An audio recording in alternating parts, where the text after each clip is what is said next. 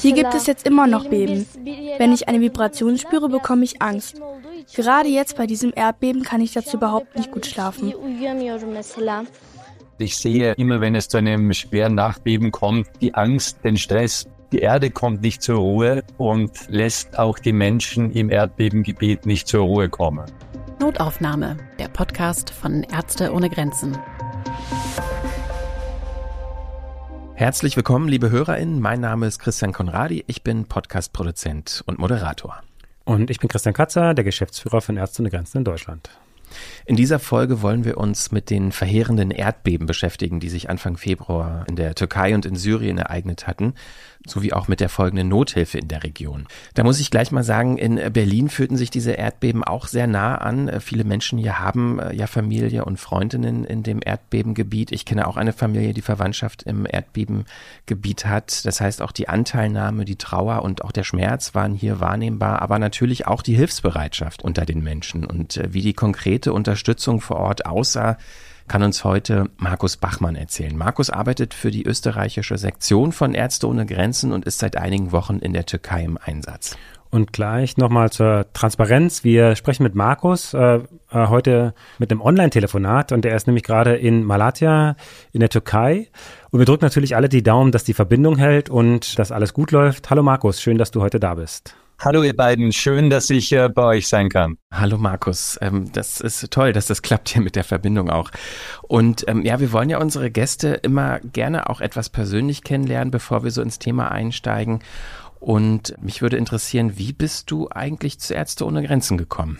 Ich komme eigentlich aus der pharmazeutischen Industrie und habe dort in der Forschung und Entwicklung in erster Linie von Impfstoffen gearbeitet. Und äh, ich habe für Patientinnen gearbeitet, aber hatte keinen Kontakt äh, zu den Patientinnen oder keinen direkten Kontakt und ich wollte den Patientinnen näher rücken.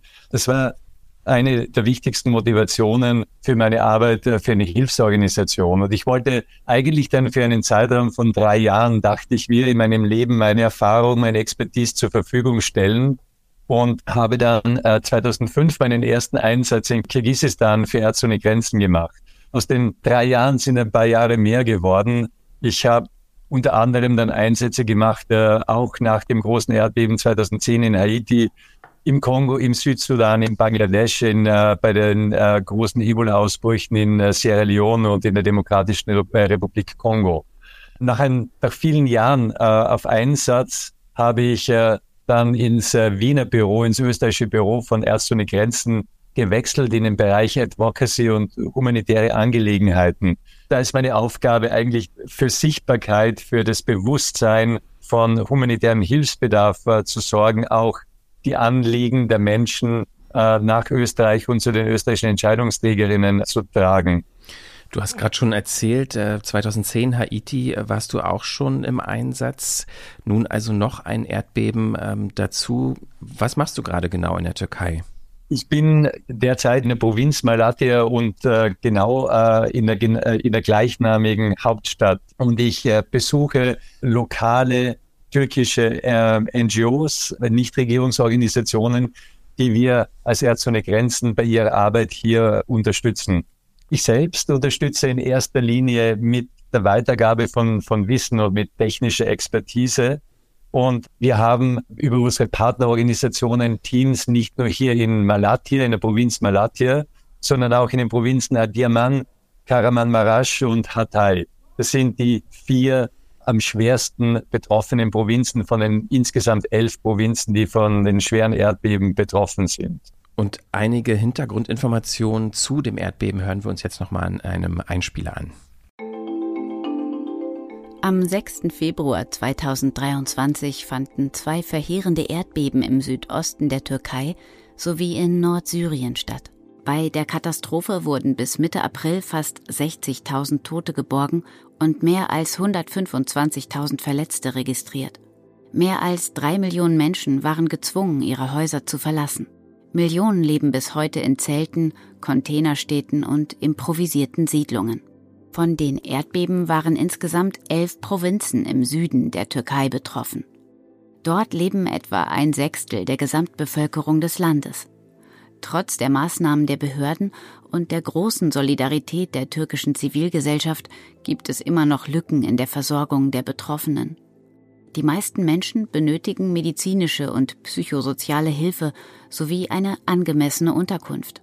Auch eine funktionierende Wasserversorgung ist essentiell, um die Verbreitung von Infektionskrankheiten zu verhindern. Markus, nochmal zurück zu deinen ersten Tagen. Was war denn der Eindruck, als du das erste Mal in der Türkei in dem Erdbebengebiet angekommen bist? Ich muss gestehen, äh, das ist äh, schwer zu begreifen oder auch schwer in Worte zu fassen. Malatya ist eine Stadt mit, äh, war eine Stadt mit hunderttausenden Einwohnern und ist jetzt tatsächlich eine Geisterstadt. Ganze Stadtviertel, ganze Straßenzüge sind komplett zerstört. Neun von zehn Gebäuden in der Stadt sind entweder eingestürzt oder strukturell so schwer beschädigt, dass sie äh, unbewohnbar sind und äh, abgerissen werden müssen. Es ist bedrückend, wenn man nachts aus dem, aus dem Fenster schaut und äh, man sieht eine lichterlose Stadt. Es gibt kaum, kaum äh, Lichter, weil, wie gesagt, fast alle Gebäude verlassen äh, sind. Und auf der anderen Seite ist es so, dass auf praktisch jeder freien Fre Fläche in der Stadt nun äh, Zelte hochgegangen sind. Die Parks Spielplätze, Parkplätze oder auch äh, Gelände von Unternehmen. Überall stehen jetzt äh, in unendlichen Reihen äh, Zelte, ganze Meere von Zelten. Aber am bedrückendsten ist die Stimmung. Ähm, man kann das gar nicht äh, richtig fassen. Es wird einem erst dann bewusst, wenn man das Erdbebengebiet verlässt und wieder Normalität rundherum wahrnehmen kann. Wenn man innerhalb des Erdbebengebietes ist, dann kann man das nur als eine Stimmung kollektiver Depression, Niedergedrücktheit äh, beschreiben. Das ist, äh, liegt sich quasi wie eine alles erstickende Decke über, über, über die Menschen, über die, über die Gesellschaft. Das also die ähm, Lage aus der Türkei, ähm, aber natürlich macht so ein Erdbeben nicht an Landesgrenzen halt. Kannst du auch ähm, was zur Lage in Syrien sagen? Das Erdbebengebiet äh, umfasste ja nicht nur die äh, südöstlichen Provinzen, elf Provinzen in der Türkei, sondern auch äh, Nordwestsyrien, ein Gebiet, in dem viereinhalb Millionen Menschen leben und äh, 2,8 Millionen davon sind, sind Binnenvertriebene. Das sind Menschen betroffen von, von den Erdbeben, die schon zuvor, vor den Erdbeben, kaum, äh, was ihre Basisbedürfnisse betrifft, ausreichend versorgt äh, waren. Ähm, ein Gesundheitssystem, das kaum in der Lage war, die Grundbedürfnisse äh, der Menschen zu decken, war natürlich jetzt von einer massiven, von einem massiven Zustrom an verletzten Patientinnen und, und Patienten äh, betroffen.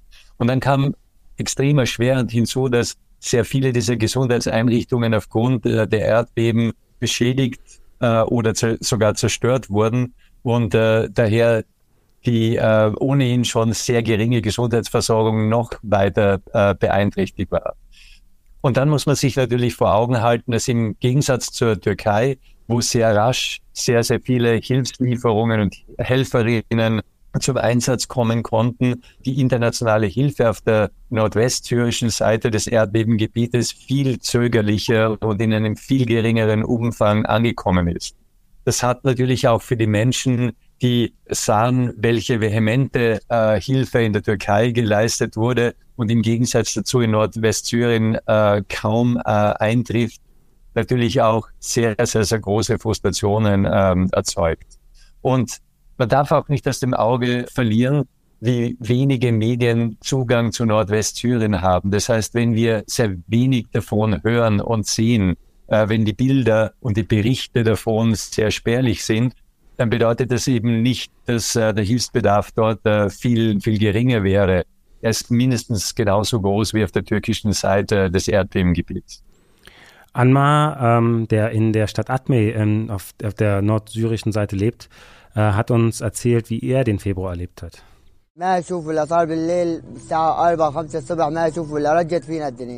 Um vier oder fünf Uhr morgens begann plötzlich die Welt zu beben. Alles im Haus begann auf mich und meine Kinder zu fallen. Jetzt lebe ich in einem Zelt, das mir im Krankenhaus von Ärzte ohne Grenzen gegeben wurde. Gott segne sie. Ich habe zwei Frauen und vier Kinder. Wir haben nichts mehr. Unser ganzes Haus ist eingestürzt. Es gibt nichts mehr außer Trümmern.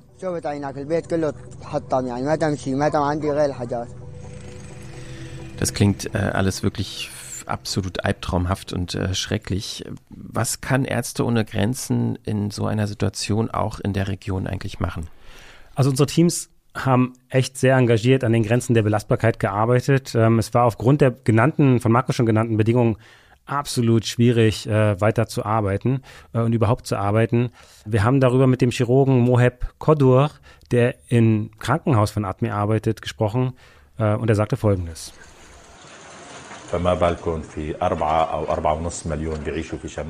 Im Nordwesten Syriens leben 4,5 Millionen Menschen. Einige von ihnen wurden bereits zum sechsten oder siebten Mal vertrieben, manche sogar zum achten Mal. Die internationale Unterstützung ist jedoch aufgrund des Krieges in der Ukraine und der anhaltenden Krise in Syrien stark zurückgegangen. Unsere medizinischen Kapazitäten entsprachen damit nicht den Bedürfnissen in der Region. Leider ereignete sich dazu das Erdbeben zu einem Zeitpunkt, als wir einige unserer Mitarbeiterinnen in dem Krankenhaus, in dem ich arbeite, entlassen mussten, denn wir hatten einen Mangel an Treibstoff, Strom und Medikamenten. Wir waren also mit unseren Strukturen bereits sehr erschöpft. Und dann kam das Erdbeben.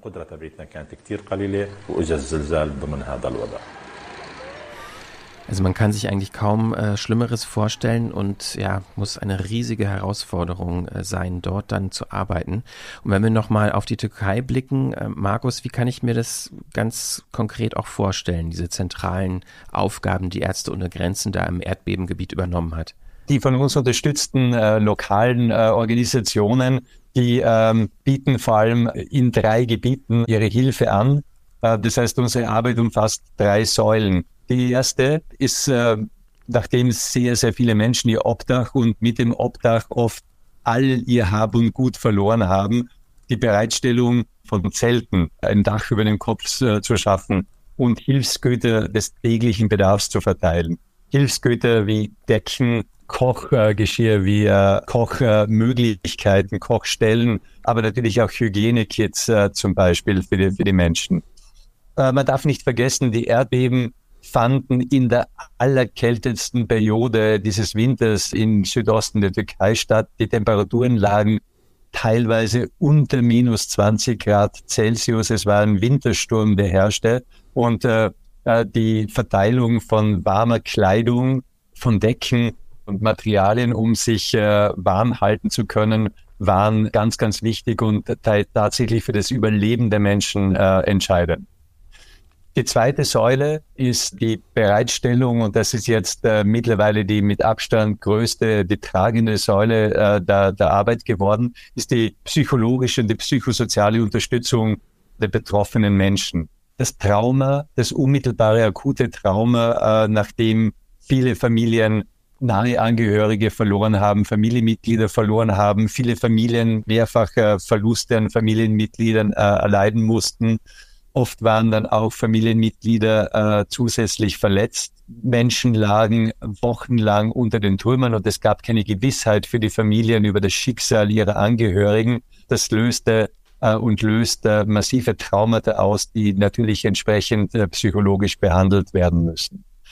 Aber auch die Menschen, die verletzt waren, die überlebt haben, haben teilweise Wochen, jetzt Monate zum Teil im Krankenhaus, in Krankenhäusern verbringen müssen, ähm, viele Menschen konnten nur gerettet werden, indem Amputationen, manchmal mehrfach Amputationen durchgeführt werden mussten. Und diese Menschen müssen jetzt auch lernen, äh, mit Behinderung, mit Beeinträchtigung, äh, mit Prothesen wieder, wieder ein Leben führen zu müssen. Das ist natürlich eine große äh, Herausforderung für die Menschen und es ist ein, ein langlaufender Prozess. Wir bieten über unsere Partnerorganisationen Hilfe in Einzelsitzungen äh, für die, für die betroffenen Menschen, aber auch in Gruppensitzungen. Und die dritte Säule, die jetzt gerade in der immer heißer werdenden Jahreszeit eine ganz besonders wichtige Rolle spielt, ist äh, die Bereitstellung von sauberem Trinkwasser, von Sanitäreinrichtungen, um eben auch das, äh, das Trinkwasser, das Wasser nicht zu kontaminieren und prinzipiell auch die äh, Möglichkeiten zur Körperhygiene äh, zu, zu verbessern.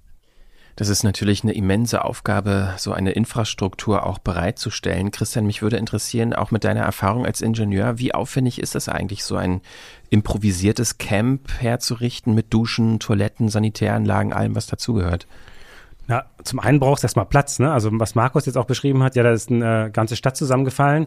Ähm, die Menschen haben sich schon mal auf die freien Plätze gerettet und dann muss man drumherum was bauen. Ja, ist ja nicht, dass ein freies Feld ist, sondern kann man sagen, okay, und hier kommen die Klos hin und hier kommen die Duschen hin und hier gibt's dann den Einkaufsladen, sondern muss man ja während man das im Hinterkopf hat, auch sagen, okay, wo ist denn jetzt überhaupt der Platz und wie funktioniert das am besten? So ein bisschen gucken, dass halt Abwasser und Wasser nicht zu dicht zusammen sind und trotzdem die Sicherheit gewährleistet ist, was, was Markus erwähnte.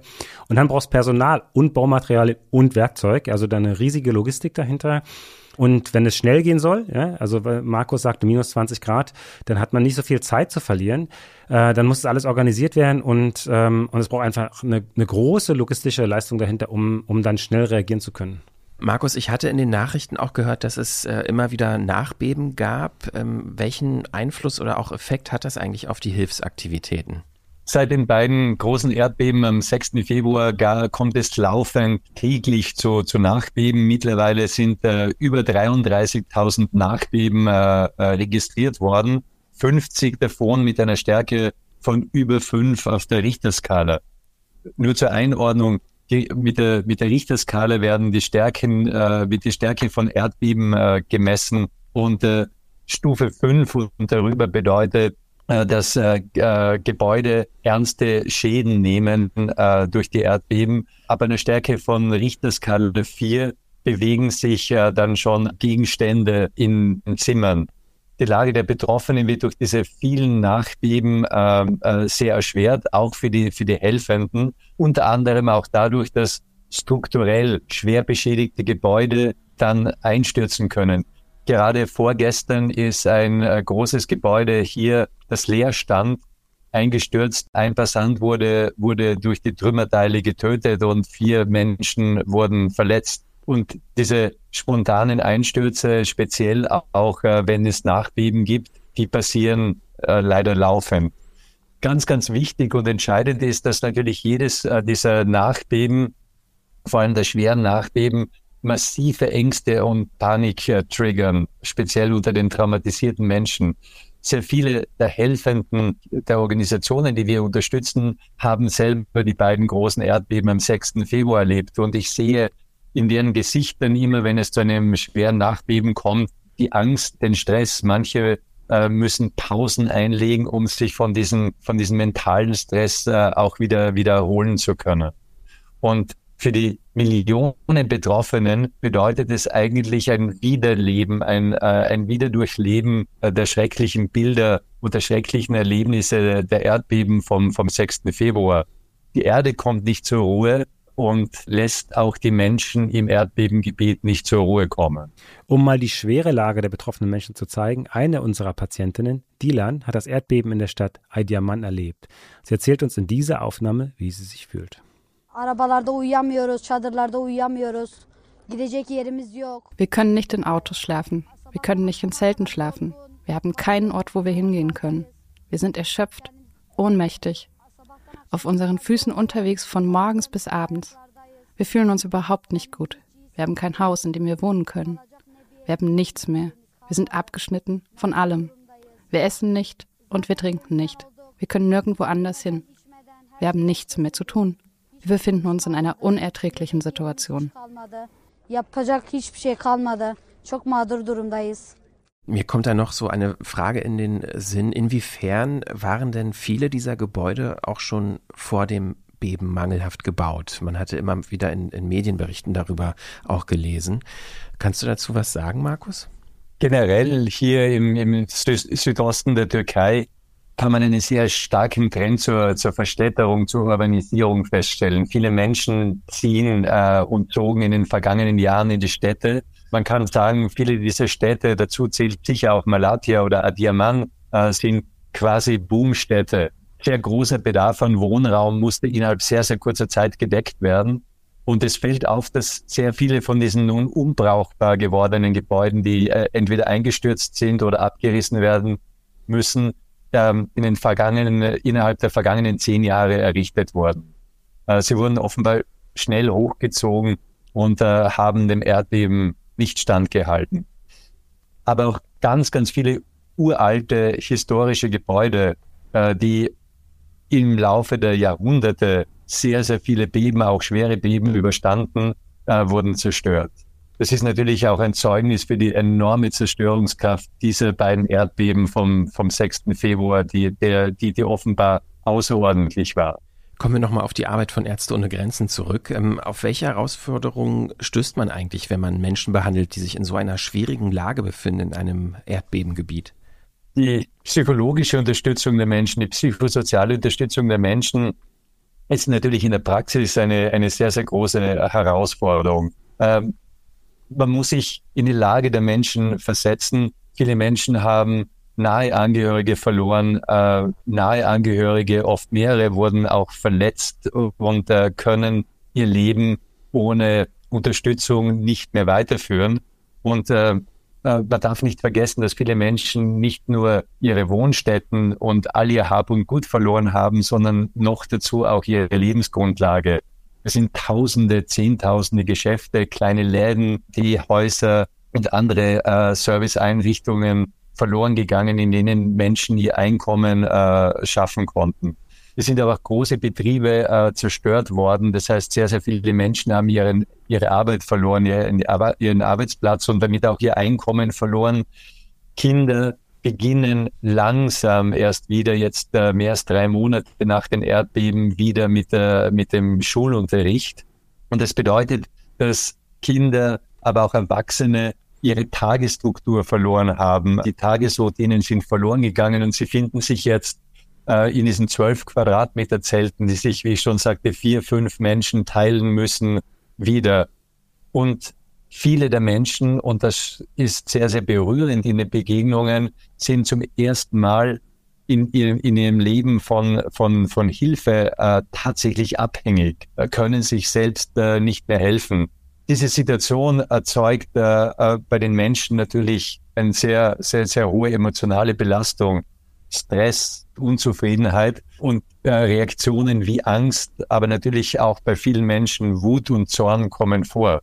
Und es ist einmal ganz, ganz wichtig, den Menschen, und das ist die, die Arbeit der Psychologinnen und der, der Beraterinnen, äh, unserer, unserer Partner, den Menschen zu vermitteln, dass diese Reaktion nicht äh, abnormal ist. Diese Reaktion angesichts der Traumata, angesichts der enormen Belastungen und natürlich auch angesichts der Unsicherheit und Ungewissheit, wie ihre Zukunft aussehen kann, ist mal ganz normal. Und die Helferinnen, die den Menschen begegnen, sind natürlich auch diesen starken Emotionen ausgesetzt. Zunehmend ist es so, dass wir auch äh, wirklich psychologische Unterstützung für die Helfenden äh, leisten.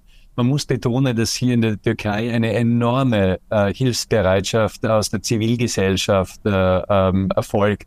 Sehr, sehr viele Menschen sind aus allen Teilen der Türkei als private Einzelhelferinnen ins Erdbebengebiet ge gekommen, um hier mitzuhelfen, um Hilfe zu leisten. Aber viele äh, sind auch äh, entsandt worden und wir sehen ein enormes Ausmaß an Erschöpfung äh, äh, nun von, von den Helfenden. Zwei, drei Monate Dauerbelastung. Man sieht, dass viele, viele enorm belastet sind. Und wir haben jetzt auch Programme, wo wir den, den Helfenden helfen. Das sind ja auch Multiplikatoren. Wir, wir können nicht erlauben, dass die wegbrechen, weil, wie gesagt, angesichts des enormen Hilfsbedarfs äh, muss man natürlich auch dafür sorgen, dass die Helfenden in der Lage sind, äh, weiter ihre Hilfe anbieten zu können. Ich muss natürlich auch damit enden, dass wir selber äh, sehr, sehr achtsam sein müssen. Die Kolleginnen in den Hilfsorganisationen, die wir unterstützen, aber auch ich selbst mit meinen Kolleginnen von Ärzte ohne Grenzen. Wir müssen unsere Grenzen anerkennen. Wir müssen auch unsere eigene Belastung ähm, anerkennen und sehr, sehr achtsam miteinander umgehen, um natürlich auch weiter in der Lage sein zu können, hier wirksam helfen zu können. Also aus meiner Erfahrung ist es ja nicht immer so leicht, ne, wenn man für ein Team verantwortlich ist. Markus, wie ist denn das für dich selber persönlich? Als Einsatzleiter bin ich äh, sozusagen der Kapitän vom Team und äh, klarerweise erwartet mein Team, dass ich so etwas wie eine Ankerfunktion äh, ausfülle. Auch wenn es Hochs und Tiefs gibt im Team, dann muss ich das schaffen, auch sozusagen äh, die Euphorien und die Depressionen von meinen Kolleginnen aufzufangen und, äh, und ihnen sozusagen ein fester Boden unter, unter den Füßen sein zu können. Das heißt, manchmal muss ich auch damit umgehen, dass ich meine Emotionen im Hintergrund halte, aber natürlich bin ich ein Mensch, der selber betroffen ist vom Ausmaß des Leidens rundherum und der natürlich auch selber große Emotionen hat. In sehr, sehr vielen Einsätzen, äh, wo wir Krankenhäuser betreiben, ist es so, dass ich äh, mit Vorliebe mal eine Nachtschicht in einem Krankenhaus verbringe. Das ist ein Krankenhaus in der Nacht, ist ein ganz, ganz eigener Organismus, hat einen ganz, ganz eigenen Rhythmus. Äh, es ist stiller, die Menschen dort, die Betroffenen, die, die Patientinnen, die, Ange äh, die, die, die uh, pflegenden Angehörigen von den, von den Patientinnen, die sehr oft uh, in den Krankenhäusern mit dabei sind.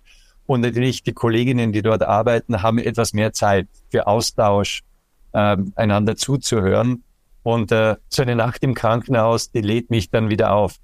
Es gibt ja mittlerweile ein großes Wissen und große Erfahrung, ähm, was auch die Hilfe nach Erdbeben angeht. Gibt es ja so eine Art Protokoll für Erdbebeneinsätze? Und wenn ja, ähm, wie wird das eigentlich erstellt und auch vor allen Dingen angepasst, wenn immer mehr Wissen und Erfahrung dazukommt? Sozusagen der Leitstrahl äh, sind, sind äh, die, die Bedürfnisse der Menschen. Und äh, von der unmittelbaren Akutphase, äh, wo es darum geht, Menschen aus den Trümmern zu bergen, Menschenleben zu retten. Ähm, das ist auch ganz, ganz entscheidend, natürlich auch die Vitalfunktionen von Menschen zu stabilisieren. Und ich sagte, es war, sagte ja, es war bitterkalt. Das heißt, sehr, sehr viele Menschen, äh, speziell auch wenn sie verletzt unter den Trümmern lagen, waren ja dann schwer unterkühlt. Äh, da ging es darum, Menschenleben zu retten, Menschenleben teilweise an Ort und Stelle zu stabilisieren, um sie dann, und das ist dann sozusagen die nächste Phase, in den Krankenhäusern akut äh, notfallmedizinisch zu versorgen. In der dritten Phase geht es darum, viele Menschen haben schwere Verletzungen, Trümmerbrüche erlitten, haben dadurch, dass sie teilweise tagelang unter den Trümmern lagen, sehr, sehr große und infizierte, schwer infizierte Wunden gehabt da geht es darum, oft in mehreren Operationen Menschen weitgehend, so weitgehend wiederherzustellen, wie es äh, aus medizinischer Sicht überhaupt möglich ist.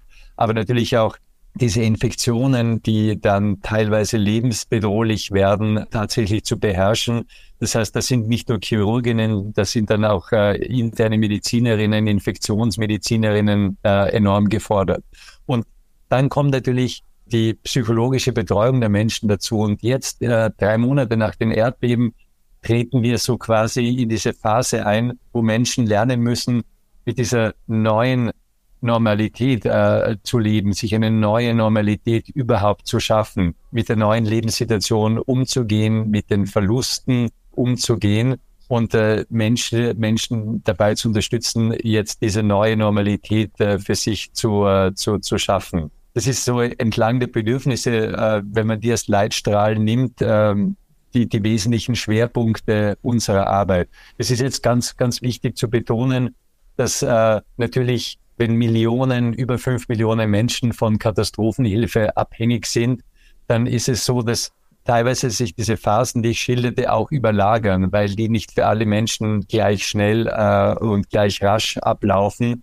Das heißt, zum Teil hat man mehrere dieser Phasen äh, zugleich und man hat sie teilweise geografisch in unterschiedlichen Gebieten, sieht man die unterschiedlich. Und wir, wir bereiten uns darauf vor, dass jetzt in Teilen des, äh, der, der Gebiete erste Wiederaufbauphase zu be äh, beginnen wird. Und in anderen Bereichen sehen wir, dass äh, sich die, die äh, eigentlich diese humanitäre Krise jetzt chronifiziert, dass sozusagen die Fortschritte ausbleiben, um äh, eine substanzielle Verbesserung der Menschen zu erzielen.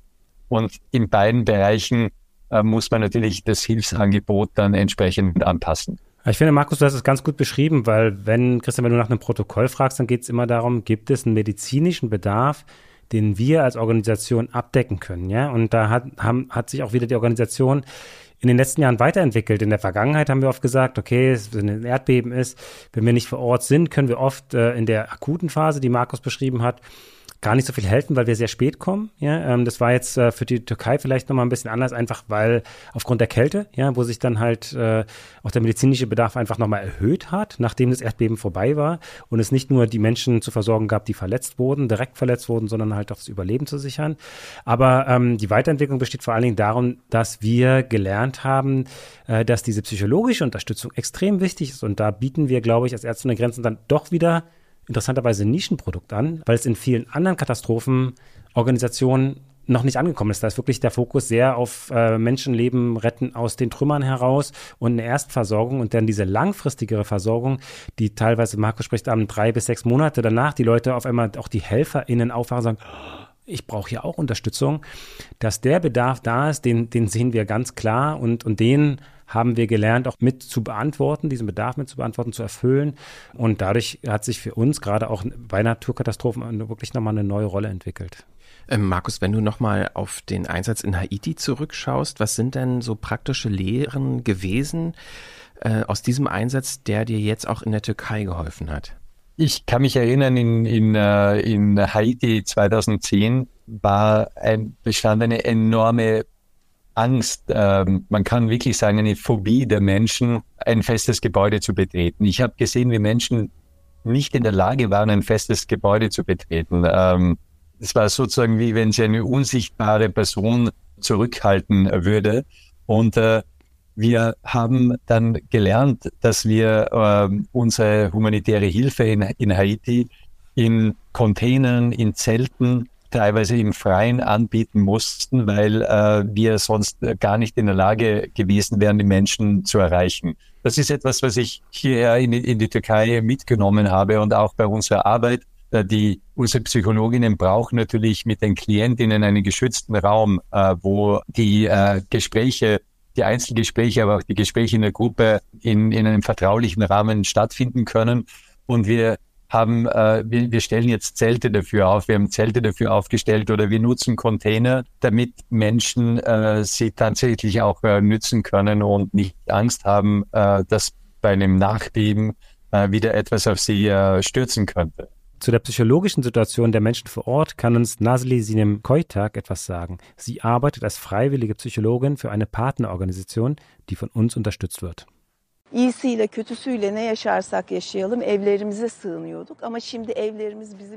Ganz gleich, was wir vorher durchgemacht haben. Wir haben immer Zuflucht gefunden in unseren Häusern. Jetzt haben sich unsere Häuser jedoch zu einem Ort entwickelt, den wir fürchten. Einen Ort, der tötet. Es wird eine lange Zeit dauern, um das zu reparieren. Die Stärke der Erdbeben war sehr hoch und es hat Nachbeben gegeben mit einer sehr hohen Stärke. In der Tat sehen wir, dass es keinen Rückgang gibt in der Schwere einiger posttraumatischer Symptome, die normalerweise abnehmen nach den ersten Wochen oder nach dem ersten Monat. Sie halten jedoch an, in der gleichen Stärke. Zur gleichen Zeit sehen wir, dass aufgrund durch akuten Stress die Menschen körperlich und seelisch erschöpft sind. Kişilerin bu yoğun stres tepkileriyle gittikçe bedensel olarak da ruhsal olarak da yorulduğunu görüyoruz. Markus, aus deiner Sicht, was brauchen die Menschen in der Erdbebenregion in dieser Lage am dringendsten? Ganz, ganz entscheidend ist, dass die psychologische Unterstützung ähm, der Menschen mittel- und langfristig äh, sichergestellt ist. Das Ausmaß, die Dimension der Traumata ist so groß, dass äh, sehr, sehr viele Menschen jetzt auch angepasste äh, psychologische Unterstützung benötigen. Das heißt, klinische Psychologie, längere Psychotherapien, die teilweise vermuten wir wohl äh, Monate dauern wird, um tatsächlich für die Klientinnen äh, einen, einen Fortschritt zu erzielen. Und wenn wir nun an die normal, neue oder die neu entstehende Normalität äh, denken, äh, Menschen, in diesen Zelten und Containerdörfern äh, leben müssen und auf sich kann man sagen, für viele Monate, möglicherweise für ein, zwei Jahre unter diesen Bedingungen erleben müssen, dann muss man sich vor Augen halten, so, so ein Zelt hat zwölf Quadratmeter, ein Container, äh, da teilen sich fünf Menschen im Schnitt 16 Quadratmeter. Da ist eine kleine Kochgelegenheit drinnen und eine, eine kleine Nasszelle. Aber es sind fünf Menschen, die, äh, die sich auf engstem Raum jetzt äh, ihre Zukunft äh, teilen müssen.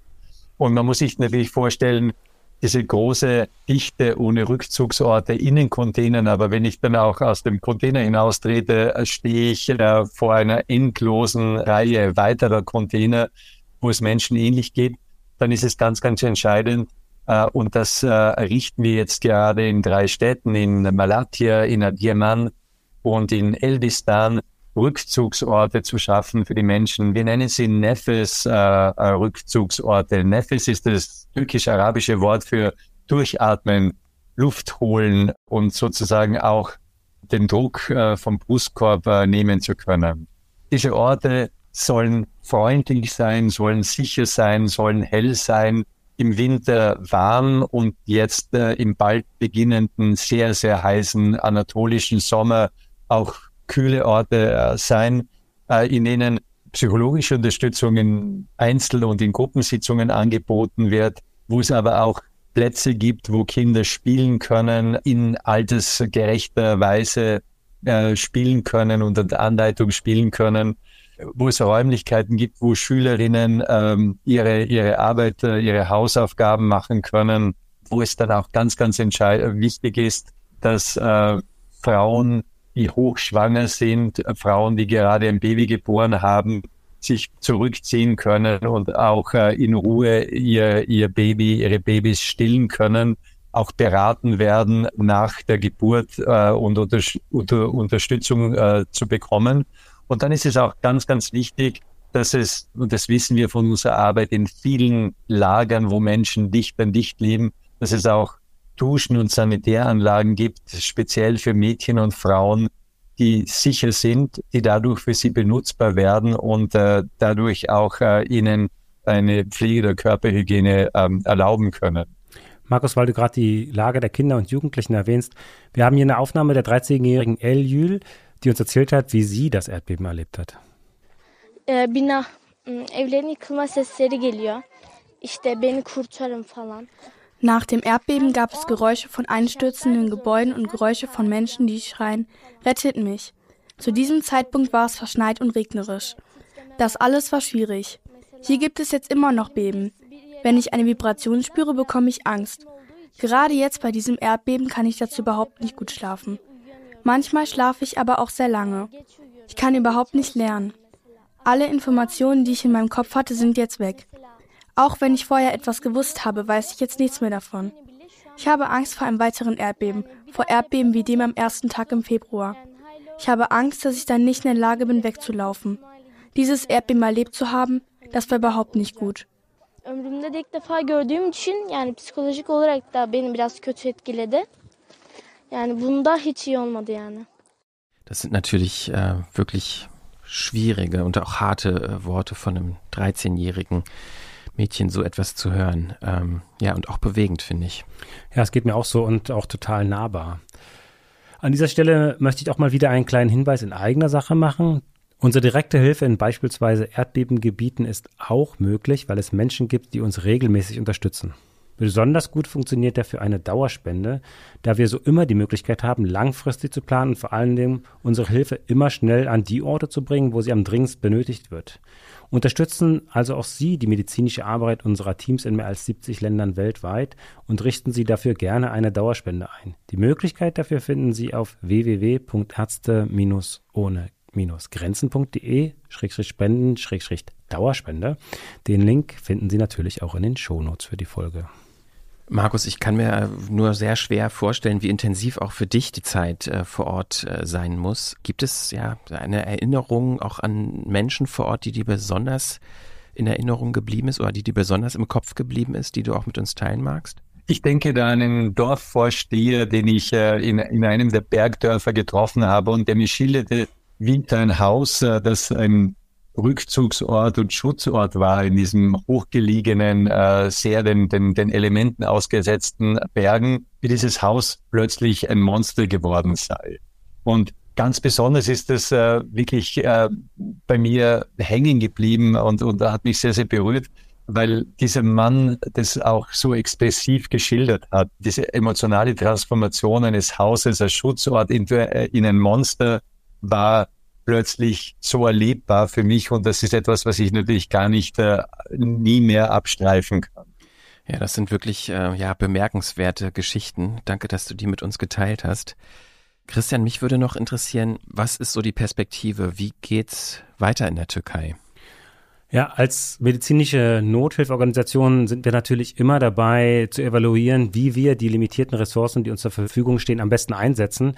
Daher äh, nähern wir uns im Moment dem Ende des Einsatzes in der Türkei, da die Gebiete dort, Markus hat es auch erwähnt, von einer absolut akuten Phase in eine Phase übergeht, die längerfristige von, von lokalen Partnern übernommen werden können. Äh, Ende Mai, also wenn wir den Podcast dann veröffentlichen, werden unsere Teams voraussichtlich nicht mehr in der Türkei sein und auch unsere Arbeit in Nordwestsyrien wird sich äh, den Gegebenheiten dort angepasst haben. Ich kann aber schon mal sagen, dass wir mit unseren lokalen Partnern einiges erreicht haben. Ja? Ähm, und heute haben wir auch den Eindruck, einen guten Eindruck davon bekommen, dass viel erreicht wurde, aber auch, dass wir als äh, Hilfsorganisation äh, einiges davon lernen können von diesen Einsätzen in der Türkei, in Nordwestsyrien. Und äh, wir werden auf alle Fälle wie wir es mit vielen Einsätzen machen, das nochmal evaluieren und ganz genau gucken, äh, was ist für uns als Organisation da wichtig, was können wir in die zukünftigen Einsätze mitnehmen.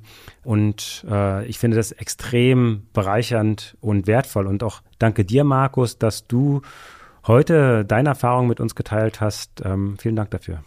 Ja, und von mir natürlich auch vielen, vielen Dank, dass du das geteilt hast und noch auch viel mehr Dank an dich äh, für deine tolle Arbeit vor Ort. Sehr, gerne. Danke, dass ich äh, da sein konnte. Liebe HörerInnen, bevor Sie den Podcast jetzt ausmachen, möchte ich Sie auf die Möglichkeit für Feedback zu unseren Folgen hinweisen.